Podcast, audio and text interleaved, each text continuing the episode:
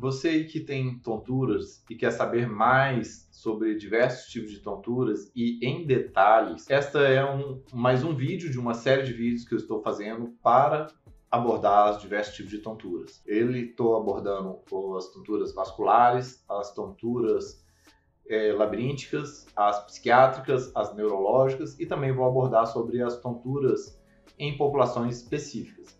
E o vídeo de hoje vou abordar detalhadamente sobre as tonturas psiquiátricas. Fique mais para saber mais sobre tonturas de origem psiquiátrica ou origem psíquica. Muitas pessoas nem sequer sabiam que isso existe e você vai saber disso agora detalhadamente. Olá, eu sou o Dr. William Rezende do Carmo, sou médico neurologista, fundador da clínica Regenerate, e no meu canal falo sobre dor, tontura, Parkinson, emoções, neurologia geral como um todo. E no canal também temos diversos outros assuntos relacionados aos nossos pacientes, de problemas que pacientes neurológicos também costumam ser acometidos. Se você quiser ficar ligado e não quiser perder nenhuma novidade, se inscreva no canal e clique no sininho. Assim você não vai perder nenhuma novidade e nenhum tipo de notícia que é colocada aqui constantemente. E a tontura de hoje vai ser sobre as tonturas psiquiátricas. As tonturas psiquiátricas, elas são de uma definição que não é tão fácil, tá? Ela é uma tontura inespecífica ela não tem vertigem, ou seja, não tem coisas rodando, não vê as coisas rodando objetivamente, ela não tem nistagma, ela não tem lateropulsão, ela não é de pré-síncope, ou seja, não tem aquela sensação que vai desmaiar, não tem aquela sensação de que a vista vai escurecer, não tem a queda é, da pressão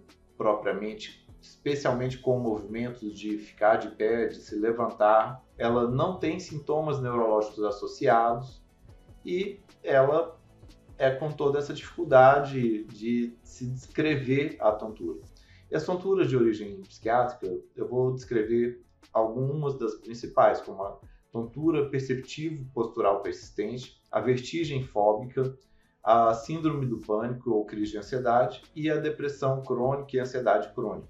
Todas elas estão relacionadas com as tonturas psiquiátricas ou de origem psíquica que vamos abordar no vídeo de hoje. Vamos começar com a tontura perceptivo postural persistente. Essa é uma classificação nova, tá? Se eu não me engano, de 2018. Viram que ela é uma coisa diferente do que uma tontura puramente de origem psíquica.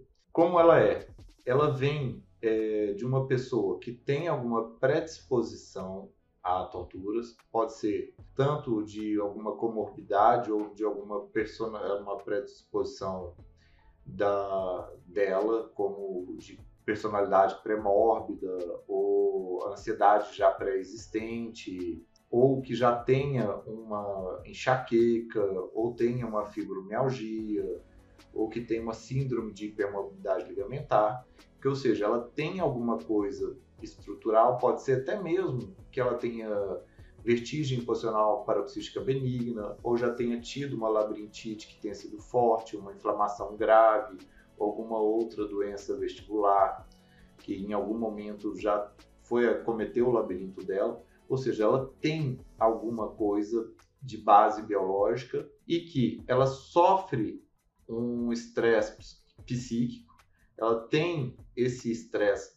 que é muito intenso e sai ela, tira ela do ponto da comorbidade, da base biológica e leva para uma tontura funcional persistente. Porque esse estresse faz que a pessoa comece a ter uma tontura que não mais dá trégua, é uma tontura contínua, que é uma tontura que se manifesta com um ou mais sintomas de tontura, como instabilidade, vertigem não rotatória, que a pessoa sente que o corpo está oscilando ou que a coisa está girando, mas ele não vê objetivamente os objetos girando, mas ele pode ter uma sensação interna de que as coisas estão girando, ou que o corpo está oscilando, ou que tem uma instabilidade corporal, que estão presentes na maioria dos dias por três meses ou mais, e que são exacerbados especificamente com tontura postural ereta, com movimentos ativos ou passivos do corpo ou exposição a estímulos visuais complexos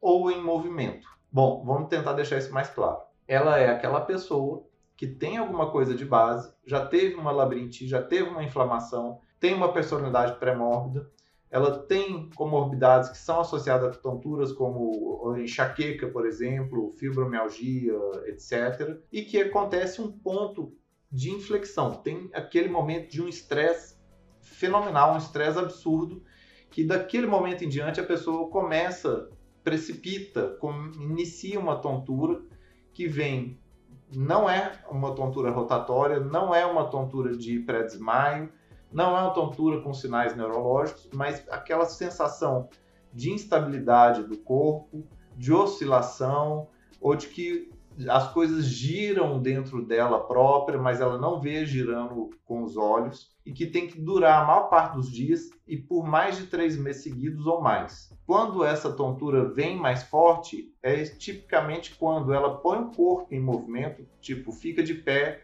vai fazer movimentos ativos como caminhar, ou passivos como ser levada por um carro ou transportada em algum veículo, ou que tem estímulos visuais complexos, como por exemplo chegar numa biblioteca muito grande que tem muitos livros e tem luzes, sombras em movimentos, ou numa floresta que tem muitas sombras e luzes, ou quando tem estímulos de coisas em movimentos contínuos, como por exemplo de ficar vendo um, aquelas fitas que tem branco e preto continuamente passando na frente da pessoa, ou uma luz estroboscópica, ou até numa viagem de carro que fica a pessoa seguindo os boizinhos pela janela o tempo todo, tentando ver os bois. Ou seja, tudo que vai ter esses elementos precipitantes que agravam e manifesta essa tontura de caráter inespecífico de uma pessoa que tem um elemento de base e sofreu um estresse psíquico forte e gerou uma tontura persistente e funcional, que ela afeta a senso-percepção da pessoa, afeta a capacidade perceptiva da pessoa e que ela é persistente e ela é uma tontura da parte inespecífica que vem das tonturas psiquiátricas. O que, que muda disso de uma tontura psiquiátrica completamente pura? Muda que, além do tratamento psiquiátrico, que é com medicamentos, com antidepressivos, calmantes, psicólogo, também tem que ter um tratamento da patologia de base. Se a pessoa tem uma enxaqueca, tem que tratar essa enxaqueca e tem que fazer reabilitação vestibular. Se a pessoa já teve uma labirintite, tem que fazer mais exercícios ainda de reabilitação vestibular além do, da parte psiquiátrica. Se a pessoa tem alguma outra condição médica que está colaborando para a tontura, ela também tem que fazer a reabilitação das tonturas. Ou seja, tem que ter uma parte de reabilitação física do labirinto e das tonturas e ou da baixa homeostase é, corporal, como no caso de é, uma desautonomia de pacientes com Ehlers-Danlos ou síndrome de hipermobilidade ligamentar para desfazer essa tontura persistente postural é, disfuncional, que é, gera uma tontura de uma disfunção do cérebro de, em vários aspectos por causada, precipitada por um estresse psíquico. Isso é importante para que até mesmo pacientes que têm um jeitão de tontura da parte psíquica, que não estão melhorando completamente com algum medicamento ou com um tratamento psíquico, elas têm que ser avaliadas, lembrando também da parte biológica, o que é fácil de às vezes ser passar desapercebido para um médico psiquiatra ou para um até mesmo um psicólogo e na qual a ficha vai quase toda na parte psíquica. E como essa é uma entidade nova, tem que ser lembrada dela justo para não deixar passar elementos que são determinantes e é, fundamentais para o tratamento correto desse tipo de tontura funcional. Bem, você aí que está vendo escreva nos comentários se você compreendeu bem como que é esse tipo de conceito de tontura persistente posicional, é, que é de natureza psíquica, mas que tem também um componente biológico, porque é um conceito novo e nem sempre devidamente mencionado, caracterizado, explicado pelos médicos. Temos também a chamada vertigem fóbica. A vertigem fóbica, como o próprio nome diz, está relacionado com algum tipo de fobia, com algum tipo de sensação de medo, de alguma coisa fóbica mesmo. E ela é uma vertigem oscilatória, a pessoa tem uma percepção subjetiva de oscilação, mas não vê as coisas girando, não tem a percepção de ver as coisas, objetos, o mundo girando. Ele tem a percepção subjetiva de uma oscilação, igual tem na outra, na, é, na tontura pos, é, postural persistente. Só que essa sensação de vertigem oscilatória, junto com uma instabilidade corporal, uma instabilidade postural, ela vem mediante algum estímulo fóbico. Exemplo, alturas. Pessoa que está num lugar muito alto, ela chega na beirada do parapeito, ela sabe que ela não vai cair, ela tem a certeza lógica de que parapeito é maior do que ela e que ela não vai cair, mas ela olha para baixo e começa a ter tontura. Ela tem medo, ela acaba na cabeça dela tendo a certeza de que ela vai cair. Ela se agarra mais fortemente na, nas barras do parapeito, sente aquela sensação de que o corpo vai girar e que o corpo vai tender para ir para cair ela tem uma, uma sensação fóbica de que ela não tem, tipo, ela tem aquela certeza de que ela vai cair. E, e isso leva ela a ter uma tontura, uma tontura clara de sentir que o corpo está instável, está girando, está oscilando. Ela não vê as coisas girar, mas tem essa sensação de instabilidade corporal, de oscilação e de resposta, de se agarrar às coisas como que aquilo ela tá para cair é a chamada vertigem fóbica. O exemplo mais clássico é de altura, mas não é só em ambientes altos que pode ter isso. Tem pessoas que têm isso em locais muito movimentados, chega no metrô ou numa igreja, que aquilo está muito cheio de gente, muitas pessoas, a pessoa começa a se agarrar no banco, segurar nas coisas, porque ela sente nitidamente que ela está vindo aquela tontura, que o corpo está oscilando, que está é, tá uma instabilidade no corpo e que ela não vai aguentar muito aquilo, é um tipo de tontura também, é a vertigem fóbica. E que ela tem que sair daquele local, ela tem que sentar, ela tem que respirar mais é, profundo para que ela consiga melhorar daquele, daquela situação. Uma outra situação que vem a vertigem fóbica é em situações de confronto. A pessoa está prestes a entrar numa reunião na qual ela tem certeza que ela vai confrontar outra pessoa e vai entrar numa situação de luta ou fuga, de combate. E antes de ter a situação de confronto, ela própria já começa a ter uma vertigem, uma tontura, que ela literalmente sente as coisas girarem, ela pode dar até um enjoo e querer vomitar antes da situação de combate daquela reunião. São as vertigens fóbicas. Para melhorar a vertigem fóbica, é muito importante exercícios de respiração, que a pessoa respire fundo, prenda o ar, conte uns 5 segundos. Um, dois, três, quatro, cinco. Solte o ar todo. De novo, repete. Prende. Um, dois, três, quatro, cinco. Solta. E ela vai fazendo isso até que ela vá se acalmando e sentindo claramente que a tontura vai melhorando. Ou até mesmo usar medicamentos SOS. Medicamentos SOS são medicamentos que vêm para já abaixar a questão fóbica e da vertigem fóbica logo quando você sabe que você vai ter. Por exemplo, a pessoa vai ter uma reunião.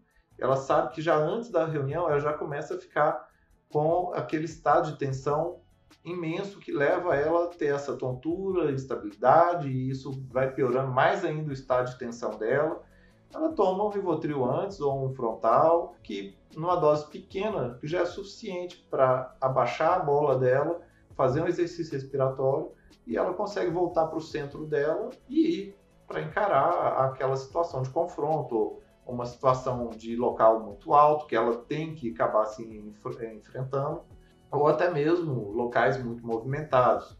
E tem a, a, a terapia de exposição também Pessoa que tem medo de locais muito altos pode, aos poucos, chegando em determinada altura do prédio e se expondo aos pouquinhos. Primeiro lugar, no primeiro andar, depois no terceiro, depois num quinto, chega, olha, fica, vai ficando lá até se sentir confortável. Depois que for confortável, sobe mais ainda o andar, até chegar para ir num arranha-céu, num lugar muito, muito alto, para a pessoa chegar lá perto e conseguir ver e ficar sem ter medo. Igualmente, exposição a multidões ou exposição a, a situações de confronto, que ela vai ter uma exposição a confrontos cada vez menores, pequenos, com situação que ela sabe que ela vai dominar, vai aumentando até que ela consiga lidar com confrontos grandes e que assim ela tenha melhora das situações da vertigem fóbica pré-situação fóbica. Além da tontura fóbica, da vertigem fóbica, apesar do nome ganhar vertigem, não tem a vertigem tipicamente com uma lateropulsão, os olhos virando e mexendo, a pessoa vendo objetivamente as coisas mexendo, ela é chamada de vertigem fóbica por classicamente ganhou esse nome, com sensações que parecem com a de vertigem, mas não é vertigem. Tem também a tontura psíquica como de síndrome do pânico ou de ataques de ansiedade. É quando a pessoa de uma forma aguda tem um pânico, entra em pânico, pânico, pânico total, ela está em pânico, coração batendo muito rápido, ela está com a sensação de é, perigo iminente, ela sabe que alguma coisa vai dar muito errado, ela não está dando conta de fazer mais nada, ela começa a se agarrar na parede ou no chão porque ela tem nítida sensação que ela vai cair ou que vai ter uma coisa muito ruim com ela naquele momento. E muitas vezes o, o, próprio paciente não consegue reconhecer também que aquilo é um ataque de pânico. E ele vem, às vezes, queixando de tonturas, que ele não estava conseguindo andar em casa, porque o corpo estava muito instável. E é literalmente isso. O paciente não consegue andar corretamente porque as pernas ficam muito bambas, a pessoa tem tendência a cair ou cai mesmo, tem aquela sensação subjetiva de que as coisas estão tudo rodando dentro dela, está tendo um ataque de pânico ou uma crise de ansiedade muito aguda e com a nítida sensação de que algo errado está iminente para acontecer. Isso pode ser recorrente. Então, nesse caso, além de pôr antidepressivos mais focados na parte da ansiedade, tem que pôr constantemente o clonazepam, ou Rivotril, que é um medicamento extremamente bem indicado para síndrome do pânico e ataques de ansiedade. E não as doses boas, não pode ser três gotinhas só não, tem que ter uma dose adequada que isso retira o sintoma de resposta aguda de luta ou fuga e de ansiedade que o corpo desenvolve quando está tendo uma crise do pânico, uma crise de ansiedade e reduz absurdamente a sensação de tontura, tá?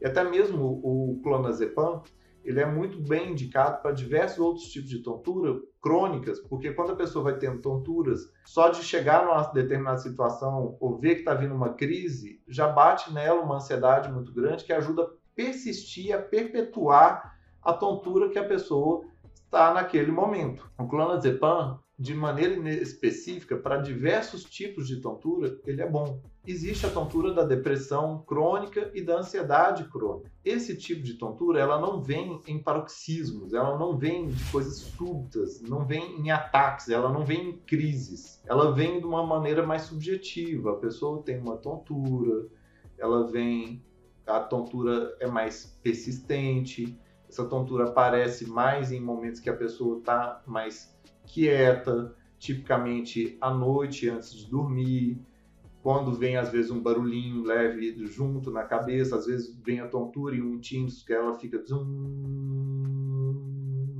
e tem aquela sensação subjetiva de coisas girando ou oscilando e que tem a sensação de cabeça vazia ou de cabeça leve ou uma sensação de vazio. É muito comum se o médico pergunta ativamente ter essa resposta de cabeça vazia ou cabeça leve, ou como se estivesse andando nas nuvens, ou com uma sensação de vazio e tonturas que aparecem mais em determinados momentos do dia, especialmente quando a pessoa não está com tantos estímulos sensoriais do dia a dia, não está fazendo uma coisa, não está trabalhando, não está conversando com outras pessoas.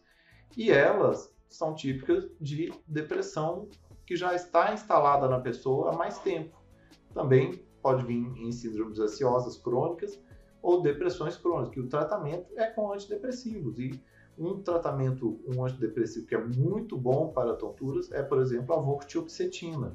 A vortioxetina ela atua no cérebro de diferentes maneiras, ela não é somente nas receptores de serotonina, ela atua em outros tipos de receptores que ajuda bem a tirar tonturas. E junto também um, algum benzodiazepínico, tipicamente o clonazepam. E não só ele, que é o Rivotril, pode ser também o alprazolam, e que acaba ajudando num médio, curto a médio prazo, de uma maneira muito boa. Normalmente vê uma melhora boa disso com um mês de tratamento, tem uma boa resposta.